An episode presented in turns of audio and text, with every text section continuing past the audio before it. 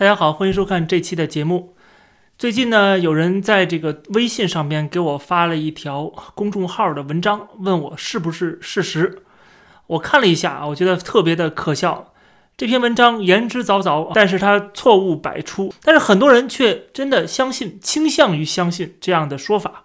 这篇文章的标题叫什么呢？呃，说起来大家可能都会觉得很可笑，叫做“欧美富人花几千欧元打中国走私疫苗”。为何有人还要进口一亿外国疫苗？我们看一下这篇文章讲的内容，我觉得也能说明，就是这些读中国公众号的这些，不管是在国内的大部分的中国人，还是在海外的一些华人留学生，啊，他们从这里边获取知识、获取信息，他们会被严重的误导啊，被严重的洗脑。因为不仅这些文章是颠倒黑白的，是完全不符合事实的，同时呢，它还夹杂了很多的意识形态。啊，给大家洗脑，来带风向。比如这篇文章就很典型的说，全世界的欧美的富人、有钱人在争着抢着购买黑市的中国疫苗。啊，这个说法真的是看起来我们在海外生活的人会觉得非常可笑啊。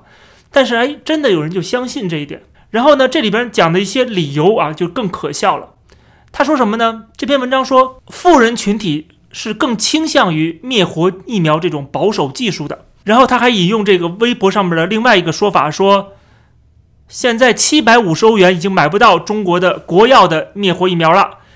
说周一的时候是四千欧元，今天黑市上已经五千一百欧元了，还没有现货。当然，我们不否认，肯定全世界很多国家啊，他们在。还没轮上自己打疫苗的时候，如果能够从黑市购买疫苗，他们反正钱是有的是的，所以说他们没准儿能够从中国啊这个走私来一些疫苗，因为中国的这个管理制度大家都懂的啊，基本上从上到下都是腐败的嘛，所以说国药的有些疫苗流传到海外去啊，被人高价收买，这个是很有可能的事情啊。国药的这些工作人员，包括是这个疾控中心的这些工作人员，他们也得接点私活儿，对不对？所以说中国的这个腐败问题啊，肯定是。因为西方基本上不存在这个现象，你只能轮看你这个什么时候轮到你，呃，包括一些国家的领导人可能都要等着轮到他们才可以打得了，啊，因为他们年龄可能没有到那个岁数，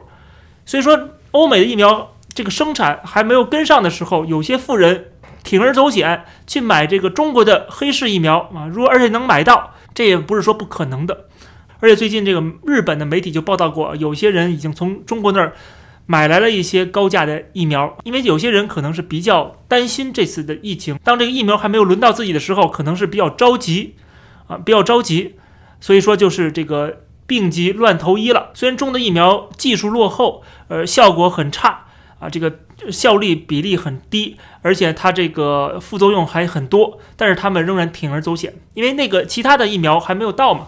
但是这个文章里写的可不是这么写的。这个文章里写的说，因为中国的疫苗有多么的好，他引用的还是高福的那个说法。我之前做节目，啊，参加那个自由亚洲的电台这个节目时候，我曾经批驳过，对吧？这里边有很多的错误。他说这个技术是很成熟的，当然是灭活疫苗技术比较成熟，但是问题是，这也说明了它是比较落后的。他引用了这个高福的一种说法，说这个。呃，就它的条件是比较高的，需要 P 三实验室，而欧美国家没有那么多 P 三实验室，对吧？大家看他这篇文章写的是说什么呢？他说事实非常清楚，第一，美国公司不搞灭活疫苗，是因为他们没有 P 三实验室。美国虽然有世界上最多的 P 三实验室，但那是军方的，不是制药公司的。这个我想他可能是脑补出来的，啊，这个说军方拥有 P 三实验室，这是脑补出来的。好像中国的这些实验室就是制药公司的拥有的似的啊！实际上，中国的这些 P 三实验室也不是制药公司的嘛，它都是什么疾控中心控制的，啊，都是这个地方政府的嘛，怎么可能是制药公司拥有的这个 P 三实验室呢？这是第一点啊。第二点就是说，美国的 P 三实验室、P 四实验室加起来有一千五百多个，而中国只有不到一百个，所以说这个比例相差很大很大啊！不能说是因为美国没有 P 三实验室，更何况。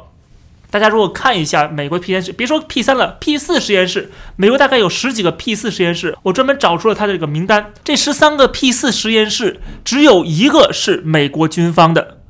大家可以看到这里边就只有一个是美国军方的，其他基本上都是大学，就是大学拥有的和政府的这个呃传染病研究中心啊传染病研究所拥有的，还有两个是美国政府国土安全部的啊，剩下的都是美国各大学的。所以说，大家看到了，它只有一个写的是 Department of Defense，这个国防部拥有的这么关键的呃军事级别的这个 P 四实验室，呃，十三个里头只有一个是美国军方的，更何况 P 三实验室呢？大家知道，P 三实验室在美国非常之普遍，基本上任何一所综合性大学都有 P 三实验室。所以他说，美国 P 三实验室都是被军方控制的，所以它不能够研究疫苗，这太可笑了。不管你是军方的，还是民间的，还是学校的，还是政府的。你都可以跟制药公司合作来研究吗？中国的这些 P 三实验室也不是制药公司拥有的，但是它仍然可以去做这个研究，可以开发疫苗，所以这个理由就不成立。第二个理由，他说灭活疫苗比 mRNA 的疫苗安全，因为 mRNA 疫苗从来没有给健康人打过。说白了，辉瑞这是拿健康人做小白鼠，这个说法实际上也是错误的。实际上你没有任何的证据来证明这个灭活疫苗就比这个 mRNA 疫苗要安全。我们都知道，最近的上海的专家不是网上说了吗？说这个中国的国药疫苗，这个灭活疫苗是全世界最不安全疫苗，因为它的这个副作用是最大的，有七十多种副作用。所以说这是可见的副作用。当然了，这个 mRNA 疫苗是比较先进的、比较新的，确实是啊，呃，很多事情我们可能有未知的地方。但是有个问题就是，任何一个疫苗一开始都是给健康人打的，对不对？它都是要经过实验、三期临床实验的，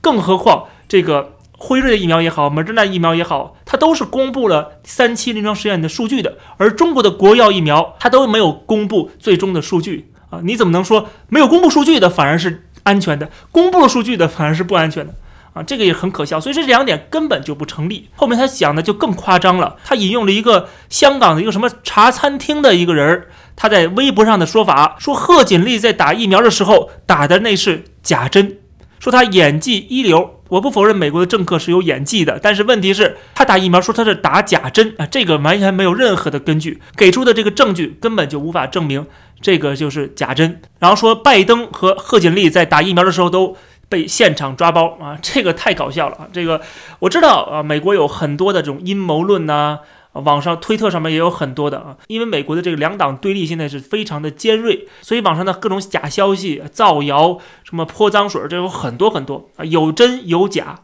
啊，有些假的东西就被这个大外宣五毛给利用了啊，所以说我们看到他就利用了这个美国的一些说法，然后说这个他们是在打假疫苗，如果他打的是假疫苗的话。那么美国这些政客啊，上了年纪的朋友，彭斯副总统，他们打的全都是假疫苗了。看来，然后他这篇文章要解释一下，为什么中国还购买了一亿支的疫苗啊？辉瑞的疫苗又买了一亿支，他实际上是一笔带过。虽然标题上是这么写的，但是他一笔带过，说这个是为了赚钱啊。有些公司为了赚钱，所以说买了外国疫苗啊。如果中国这疫苗这么好的话，他企业赚不到什么钱啊。所以这篇文章从头到尾也没有解释清楚，为什么中国还是要买一亿支的辉瑞疫苗。而且它里面讲到啊，这个吹嘘中国的这个灭活疫苗的这个效力有多么高，什么百分之八十多呀，百分之九十多呀，啊，都是错误的数据。我们知道最新的数据是什么了，对吧？它现在还是旧数据，现在新的数据，中国的这科兴疫苗已经降到百分之五十点四了，就是有一半的可能性啊，打了是没用的，它只比联合国最低标准多了百分之零点四。跟辉瑞的也好，莫德纳也好，那百分之九十多的根本没法比啊！包括这个国药的疫苗，现在给出的数据啊，也只不过是百分之七十多。然后它避免给出真实数据以外，它还同时呢，给这些啊这个 mRNA 的疫苗各种泼脏水，比如说什么以色列有两百多人感染啦什么之类的。但是问题是，以色列打了几百万人，这已经是很好了。然后他说什么国产疫苗，说打了。几百万人啊，没有一起感染的，这个很明显也是在造谣。国药的这个数据都没有这么说，都没有说没有一起啊，只是说这个比例比较低，说明这个作者也是没有做足了功课的。就是为了要吹嘘。最后我们看他这一段话，他说：“如今看来，中国不但取得了战役的伟大胜利，就算是在西医最擅长的领域研制疫苗方面，中国也取得了胜利。就在二零二一新年前的最后一天，国产疫苗获得批准，正式上市了，而且还是全民免费。”这个作者叫王成，他是有自己的公众号的啊。这篇文章也是到处转载啊，他的公众号点击量也不低啊，还有好多人的评论啊打赏。大家看到就是。他好像是另外一个周小平，另外一个周代瑜，呃，另外一个胡锡进，通过煽动民族主义啊，煽动这种民族的自豪感啊，当然是通过歪曲事实啊、打鸡血的方式来赚钱，但是他的文章是根本经不起任何的推敲的，从头到尾都是错误百出，很多内容根本就不符合事实，但是他却能够大张旗鼓的去宣传，啊，能够吸引这么多的粉丝，能够在中国有吃得开啊，我觉得这个就是今天的中国的一个舆论的环境。你只要说中国的疫苗比外国的疫苗强。啊，然后不管你怎么造假都没关系啊，你只要说中国的疫苗是免费的，我们中国人免费打，而西方呢，有钱人才打得起，而且有钱人还要偷偷的高价买中国的疫苗来打。那么这个时候，我们如果真的相信的话，我们当然是觉得作为中国人好自豪啊作为中国韭菜，我们活得比西方的富豪还好，西方的富豪都得羡慕我们中国韭菜！这就是它起到了一个作用，这就是。微信公众号还有国内的中国国内的这些网站的文章的啊，营造出的一个氛围。那么你长期在这个氛围当中，你当然啊，你不想变成小粉红，你都得变成小粉红